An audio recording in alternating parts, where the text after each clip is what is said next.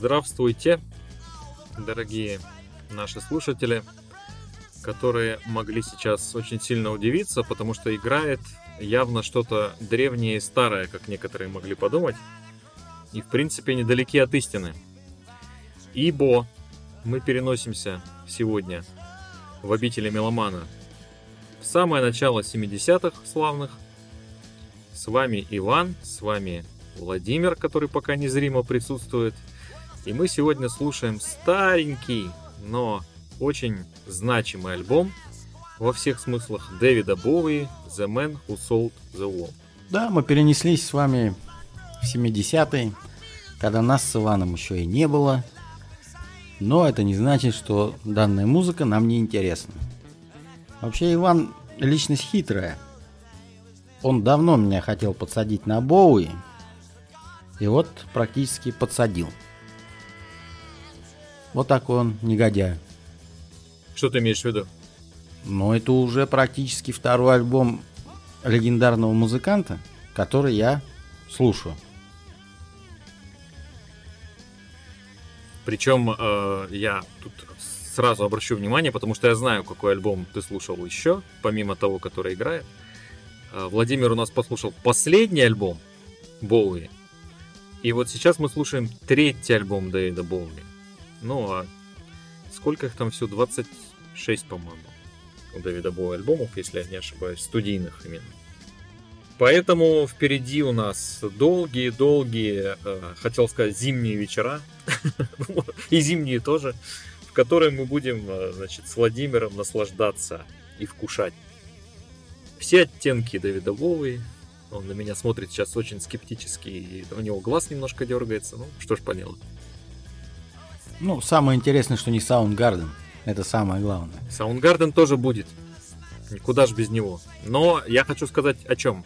Несмотря на то, что я часто заявляю, у меня, со, этот, у меня с губ э, соскакивает почему-то Soundgarden не к месту и к месту, но на самом деле, э, если говорить об артисте, вот которого я бы поставил на номер один в своем списке предпочтений, то это был бы Дэвид Боуи, которого у нас в России, к сожалению, то недолюбливают, то недопонимают, то как-то отмахиваются от него. А между тем это величина осмысливать влияние и значение которой нам еще предстоит только, как мне кажется. Я вам открою тайну, дорогие наши слушатели. Иван мне под пытками и хэви-металом сознался, что он в этом мире признает только трех музыкантов, точнее одного музыканта и две группы. Все, больше у него ничего не существует. Я вам перечисляю. Значит, герой сегодняшней программы Дэвид Боуи. Потом, внимание, группа Queen. И еще раз внимание, группа Рэм. Вот три столба, которые Иван признает. Три кита, три кита, на которых зыждется. Ну давай послушаем. Э, у нас играет э, заглавный трек, который самый продолжительный это, на этом альбоме. Боуи решил сразу взять быка за рога. Э, называется The Width of a Soul.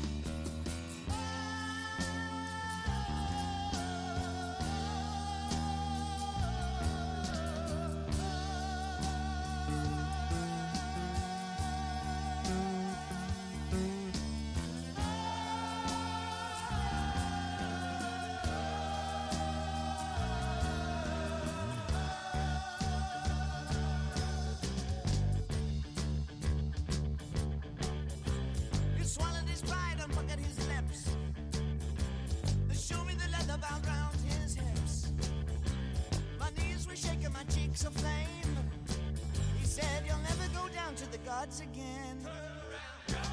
Struck the ground like Calvin appeared. And I smelled the burning pit of fear. We crashed a thousand yards below. Do it again, do it again. Поет он. Ну вот такая песня. Сразу же начинается прогрессивный рок на этом альбоме.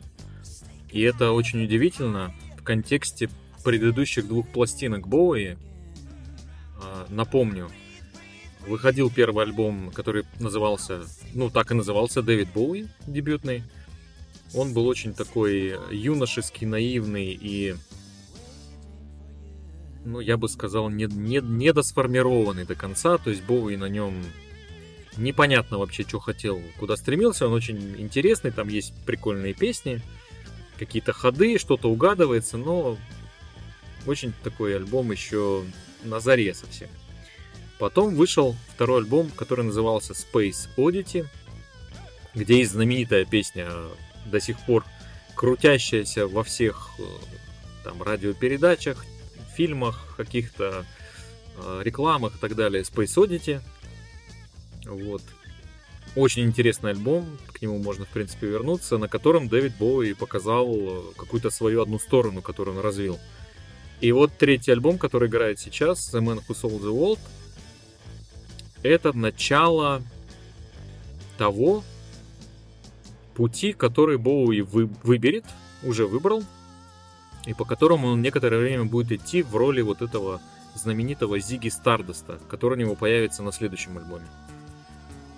А это такая как бы предтеча к нему. А, И, честно говоря, этот альбом можно расценивать как, ну, такой недообраз Зиги Стардоста, но я бы его предлагал все-таки рассматривать под другим углом, как попытку, удавшуюся уже абсолютно, попытку Боуи расширить собственные горизонты. А здесь от вот какого-то психоделического там фолка предыдущего альбома не осталось практически ничего. И Боуи здесь переходит к э, такому хард-року с, э, с различными влияниями и дополнениями в виде там прогрессивного рока, хэви-металла, того же самого фолка, психодели, ну, в общем, все это смешивая и представляя такие нерадийные, но какие-то абсолютно новые песни для в контексте именно 70-го года. Вот, наверное, как-то вкратце я могу охарактеризовать так альбом. Ты мне лучше скажи, Иван, по твоему мнению, почему данный музыкант российскими слушателями не особо воспринимается? А Я думаю, основная причина в том, что он довольно непрямолинеен. И русская публика, как мне кажется, любит вот что попроще. Может быть, я, конечно, ошибаюсь и как-то не очень лестно отзываюсь о русскоговорящих меломанах, но мне кажется, что вот больше заходит там из англоязычного что-то типа там Led Zeppelin, Deep Purple, тех же Queen, не знаю, там Slade, очень многие у нас любят. Что-то вот попроще. А Дэвид Боуи, во-первых, не так прост, как иногда даже может показаться. Во-вторых, он постоянно меняется. За ним нельзя его поймать, уследить и уложить куда-то в какое-то ложе прокрустого каких-то ожиданий. И поэтому люди, которые с его творчеством не знакомы, они не знакомятся с его творчеством, потому что они послушают одно, им, например, не понравится, они думают, ну весь Боуи такой, и не слушают. Или наоборот, им понравится, но они слушать начинают другое, а тут Боуи совсем другой. Они такие, блин, а мне что понравилось? И тоже перестают слушать. И Боуи никто как бы в него не погружается. А в него надо погружаться, то есть это определенное усилие нужно сделать над собой, чтобы в него вникнуть, его понять. И потом уже, по прошествии какого-то времени, прослушав некоторые альбомы по нескольку раз, сделать вывод, насколько это круто. Поэтому это определенный труд, ну, который вот э, все люди ленивые так или иначе. Поэтому, наверное, вот из-за этого не могут к нему подступиться нормально. Ну, а тебе не кажется, что ты слишком резок? Я, Возможно, насколько мне возможно. известно, а, насколько мне известно, э, у российских меломанов, которые любят музыку там 70-х, 80-х, э, довольно популярна группа Rush, которая тоже не Которую нельзя назвать простой, да, согласен. Pink Floyd. Ну вот как-то, понимаешь, что раз, что Pink Floyd не уклонялись от генеральной линии, которую они сами для себя построили. А Дэвид Боуи что делал? Он берет, выпускает альбом, на котором расцвет Дэвида Боуи определенного периода. А на следующем альбоме наступает расцвет Дэвида Боуи другого периода. И все, то есть он постоянно менял, менял, менял. Сам себя то подстраивался, то опережал, и поэтому как бы сложно за этим уследить. Может быть в этом эффект. Ну, то есть он показывал своими альбомами свою же эволюцию. Да, постоянно. Назовем это так. Постоянную эволюцию. Я тут дорогим нашим слушателям раскрою небольшую тайну. Я тут послушал последний альбом музыканта Black Star и был очень удивлен тем, что из простых обычных мелодий я, конечно, понимаю, что заслуга там больше музыкантов, чем самого Боуи, которые прекрасно поняли его желание что-то выразить. Альбомы, вот даже вот сейчас, сейчас слушаю, и я не могу сказать, что я слушал два альбома одного и того же музыканта. Я не скажу, что я стал поклонником Боуи. Я много про него прочитал, что он, оказывается, является самым влиятельным музыкантом в мире. По опросу тех же самых музыкантов э, всех времен. Это, по-моему, в 2016 году, как раз э, в год смерти его, э, Rolling Stone журнал провел такое исследование и оказалось, что он самый влиятельный музыкант. Я когда это прочитал, ну я это читал, когда я слушал его последний альбом Black Star, и я был поражен. И учитывая его постоянную смелость в выражении самого себя, потому что это уже второй альбом из двух, которых я послушал этого музыканта, где первым треком стоит длинное звуковое полотнище. Это довольно смело, и причем эти треки слушаются гораздо приятней, чем его короткие песни. Вот, например, просто я за, чуть забегу вперед. Песню The Man Who Sold the World знают многие.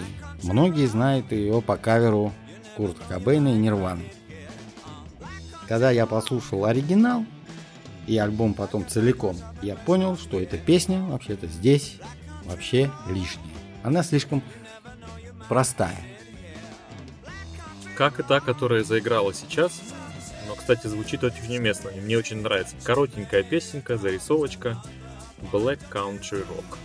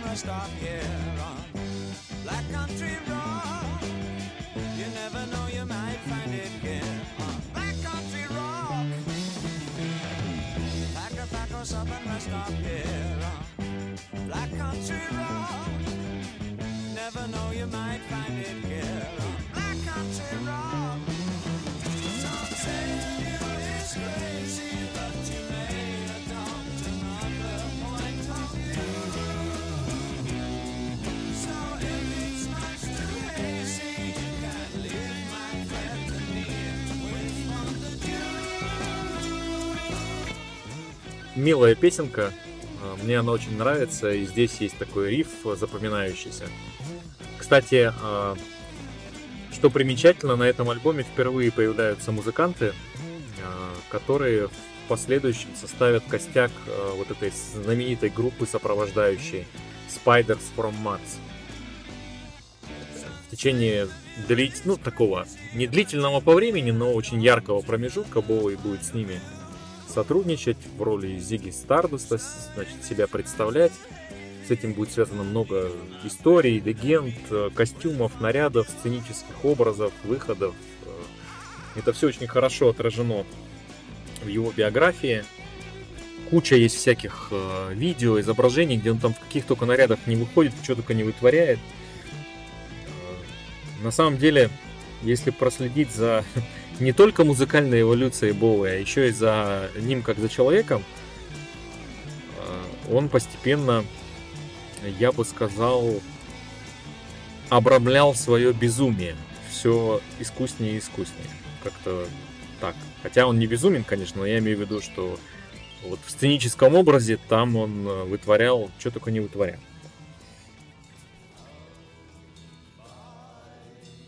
Ну, я, конечно, не так знаком с данным музыкантом, но я Ивану верю. Тут надо отметить, что Боуи еще и отличный артист.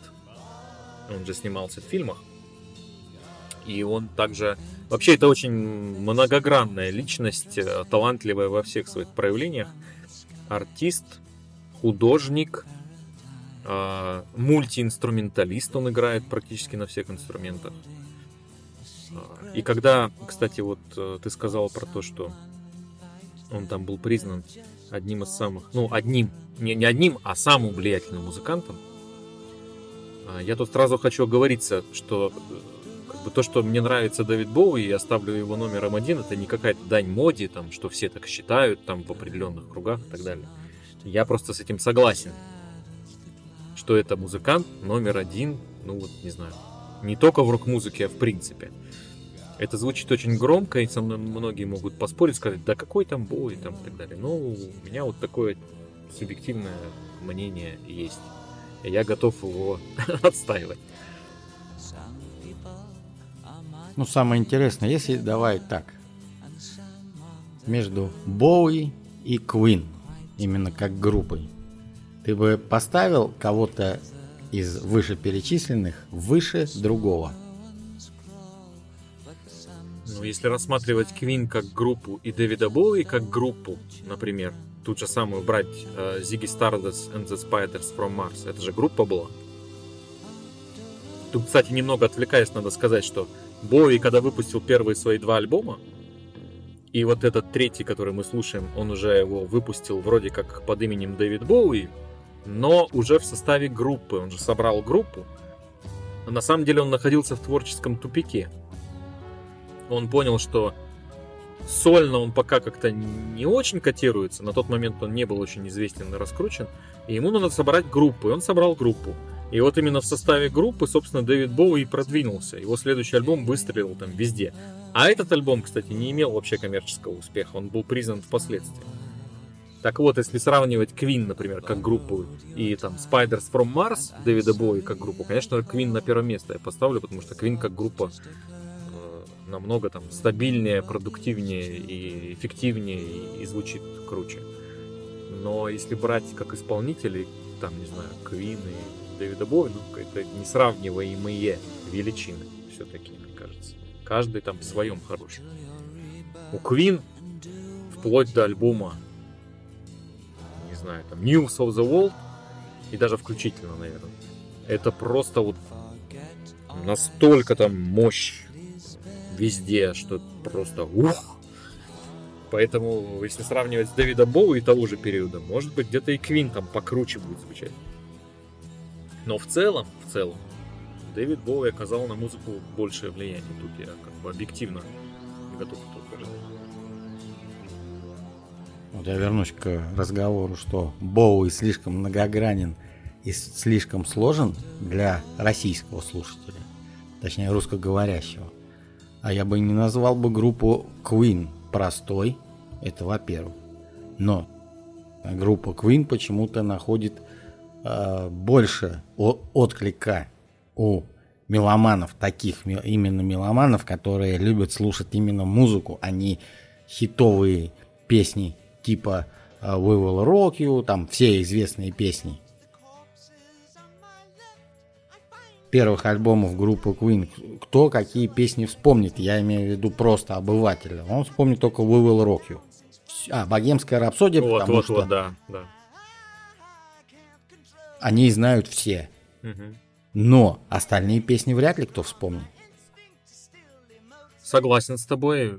Кстати, тут я вспомнил, э, на выходных э, пошли в магазин семьей покупать, ну там, одежду купить, футболки там и прочее. Заходим в магазин, э, не буду говорить название, потому что подумают, что реклама, но заходим, короче, в магазин, я себе выбираю футболки.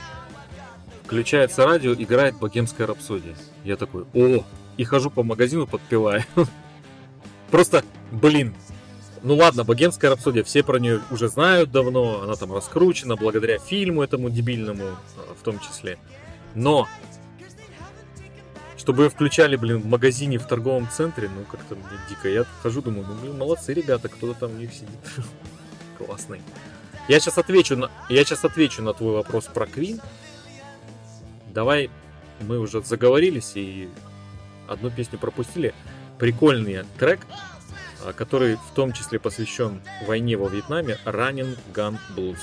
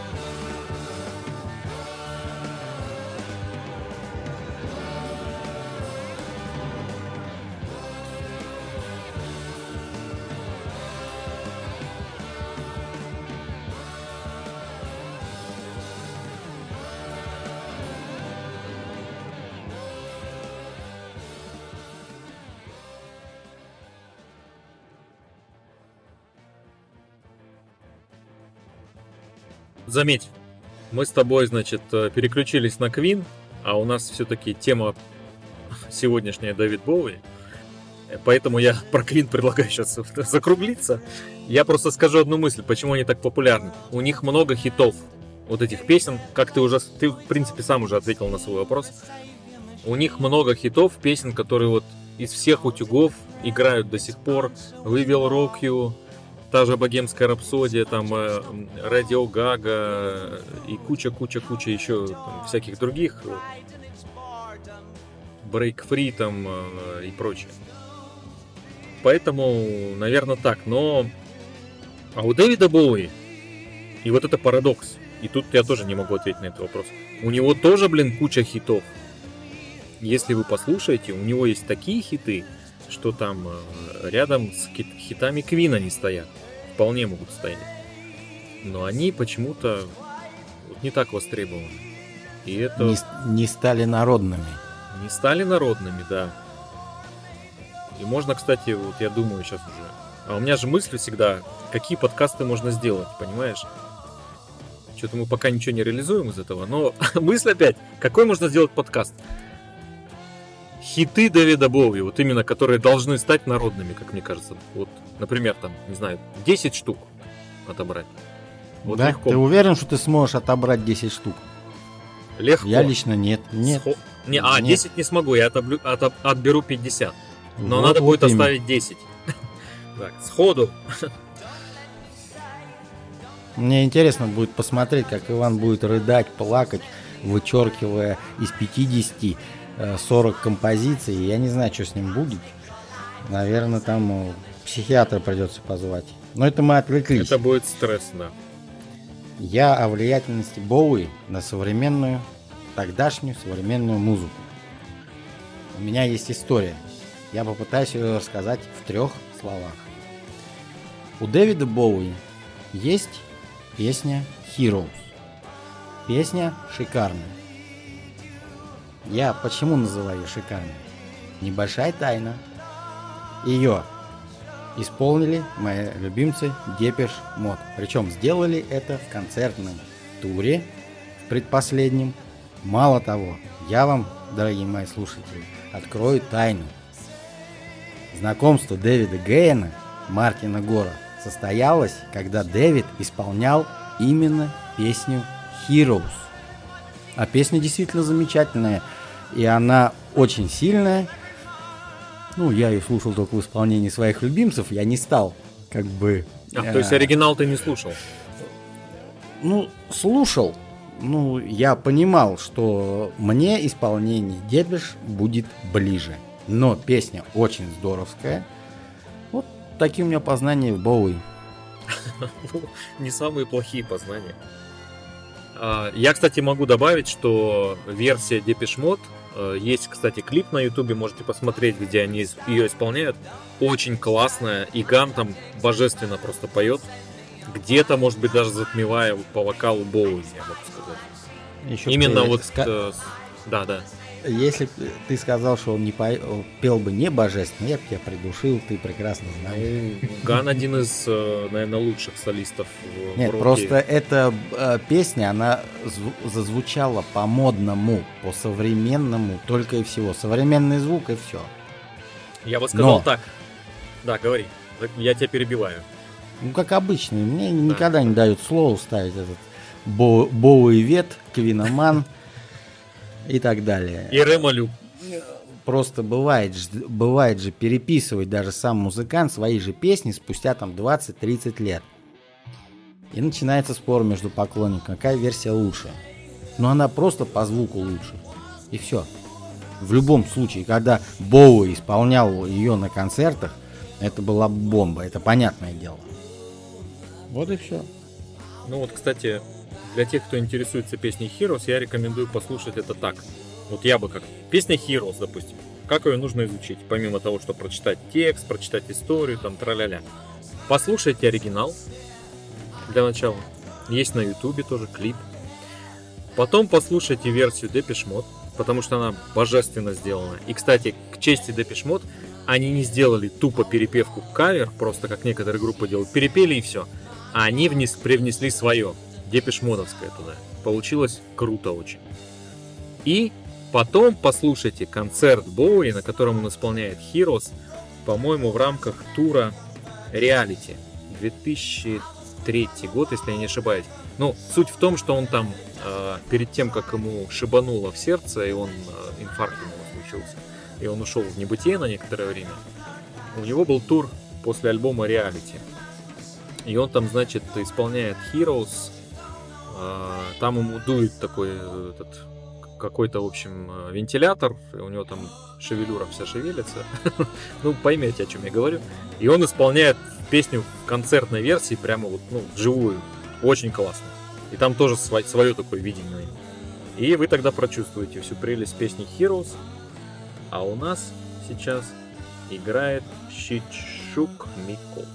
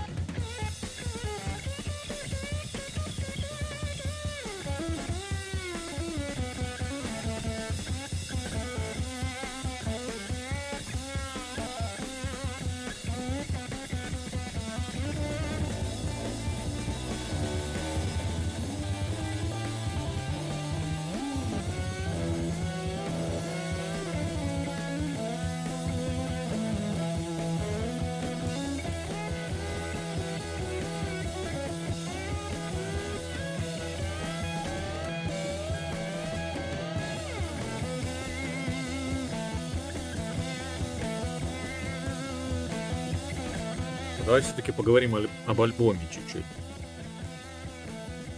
Значит, что я хочу сказать. Помимо того, что здесь Боуи переходит к хард-року, о чем я уже сказал, э, здесь есть э, некоторые темы в лирике. Кстати, что примечательно, альбом создавался в основном-то группой, в основном-то музыкантами и вездесущим Тони Висконти, который... Тони Висконти, говорим Тони Висконти, сразу же ассоциация Дэвид Боуи, они все время вместе. Они там расходились, расходились, но здесь продюсер Тони Висконти. Тоже гениальнейший человек. И когда группа сочиняла музыку, Боуи потом, значит, снисходил с небес, он где-то там возлежал, частично это отражено в обложке альбома, где он там лежит в женском платье. Э, И потом, значит, дописывал тексты к готовой музыке. Что-то там привнося. Так вот, тексты здесь очень показательные. Они отражают много из того, что Боуи потом будет постоянно в своем творчестве использовать. Это некая раздвоенность, когда есть э, оригинальный человек и есть его двойник. Это у него во многих песнях здесь прослеживается.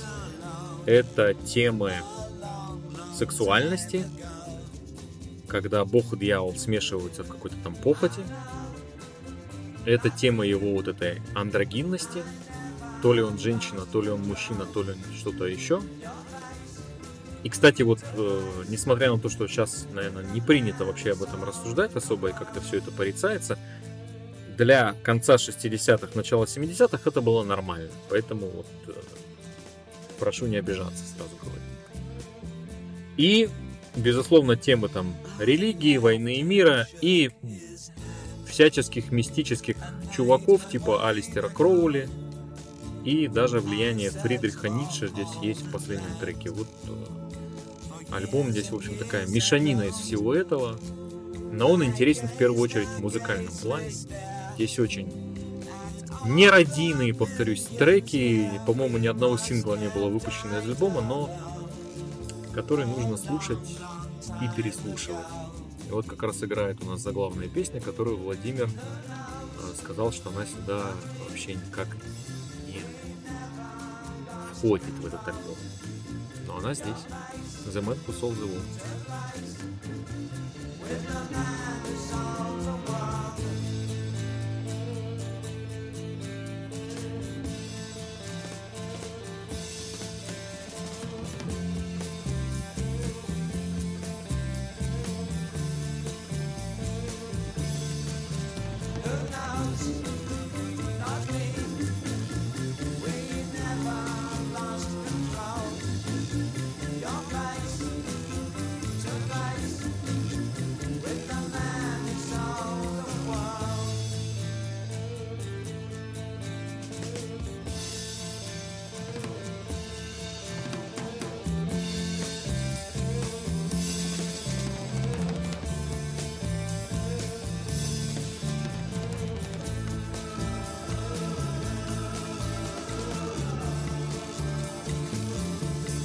Ну, если вкратце, почему я считаю ее лишней?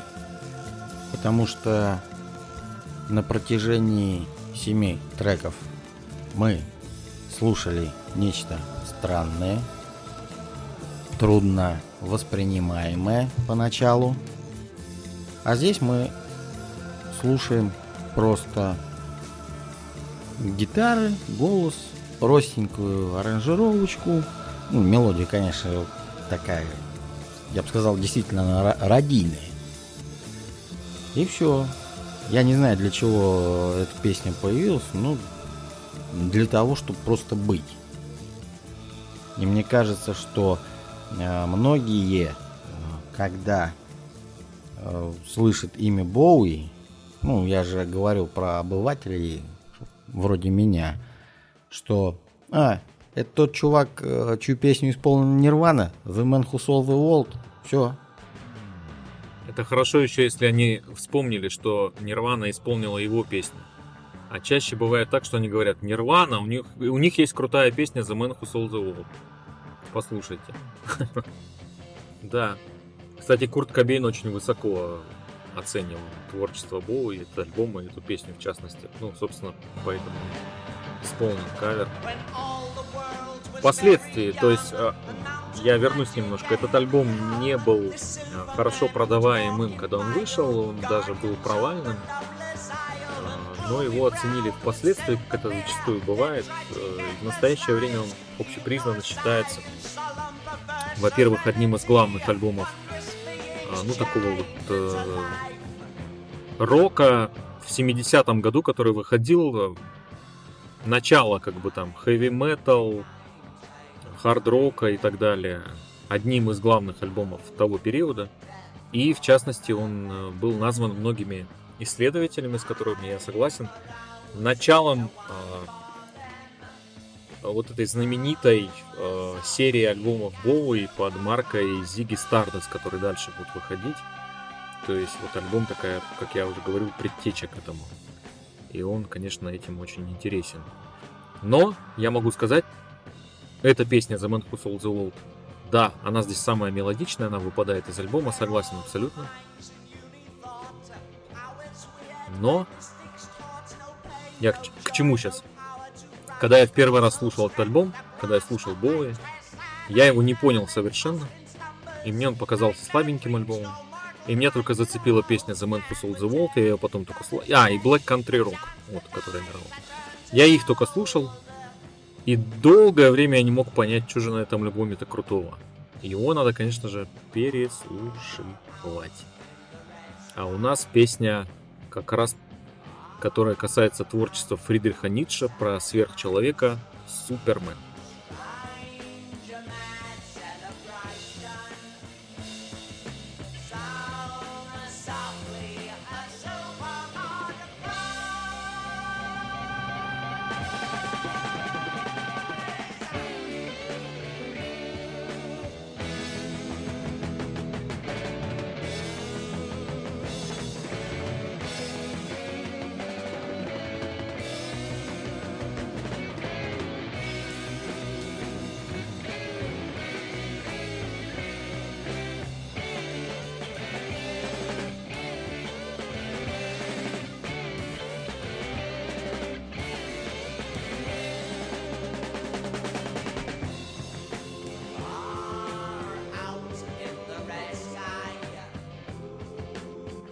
Кстати, сама песня напоминает какой-то марш. И Боуи здесь как какой-то проповедник поет. Ну вот она заканчивает альбом, а мы заканчиваем наш подкаст. Я, конечно, совсем ничего не рассказал ни про альбом, ни про Боуи. Хотя вроде бы что-то вещал постоянно. Владимир меня ограничивал, сейчас ограничивает. Я могу сказать следующее. Мы продолжим наши опыты в исследовании Боуи обязательно. Поэтому слушаем его, слушаем альбом и до новых встреч. И этого человека зовут Иван, а меня зовут Владимир. Всем здоровья и до следующих встреч. Слушаем Боуи и наслаждаемся дальше.